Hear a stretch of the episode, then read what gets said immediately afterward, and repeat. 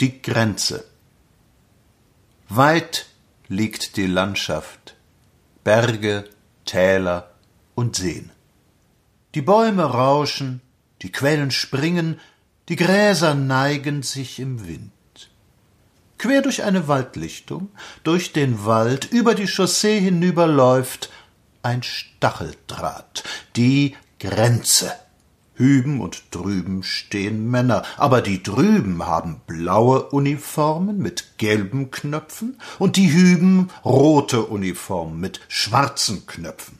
Sie stehen mit ihren Gewehren da, manche rauchen, alle machen ein ernstes Gesicht.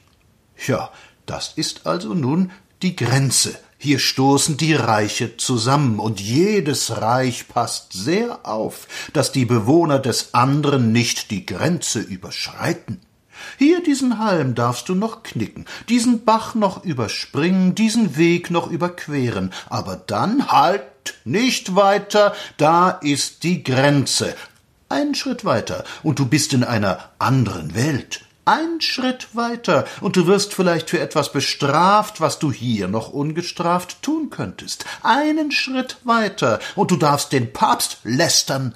Einen Schritt weiter, und aus dir ist ein ziemlich vogelfreies Individuum, ein Fremder geworden.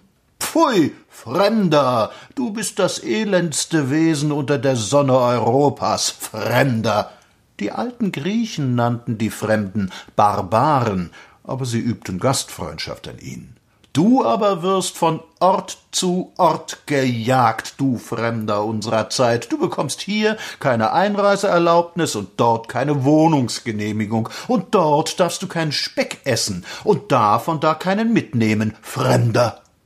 Und das Ding, das sie Europa nennen, ist ein Lappen von bunten Flicken geworden, und jeder ist fremd, wenn er nur die Nase aus seinem Dorf heraussteckt. Es gibt mehr Fremde als Einwohner in diesem gottgesegneten Erdteil.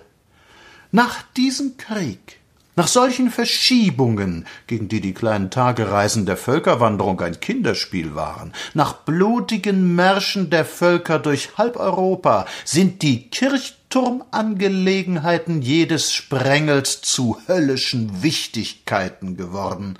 Greiz, Schleiz, Reuß älterer Linie und der Volksstaat Bayern und das autonome Oberschlesien und Frankreich und Kongresspolen, es ist immer dasselbe. Jeder hält seinen Laden für den allerwichtigsten und ist nicht gesonnen, auch nur den kleinsten Deut nachzugeben. Zunächst einmal und zum Anfang ziehen wir eine Demarkationslinie. Wir trennen uns ab, wir brauchen eine Grenze, denn wir sind eine Sache für sich. Eine Erde aber wölbt sich unter den törichten Menschen, ein Boden unter ihnen und ein Himmel über ihnen.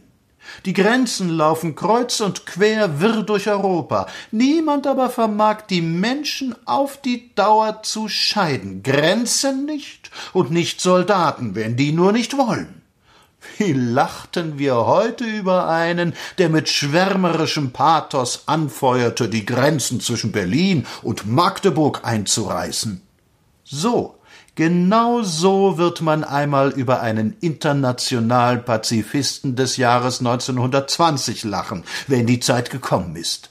Sie rascher heraufzuführen, sei unser aller Aufgabe.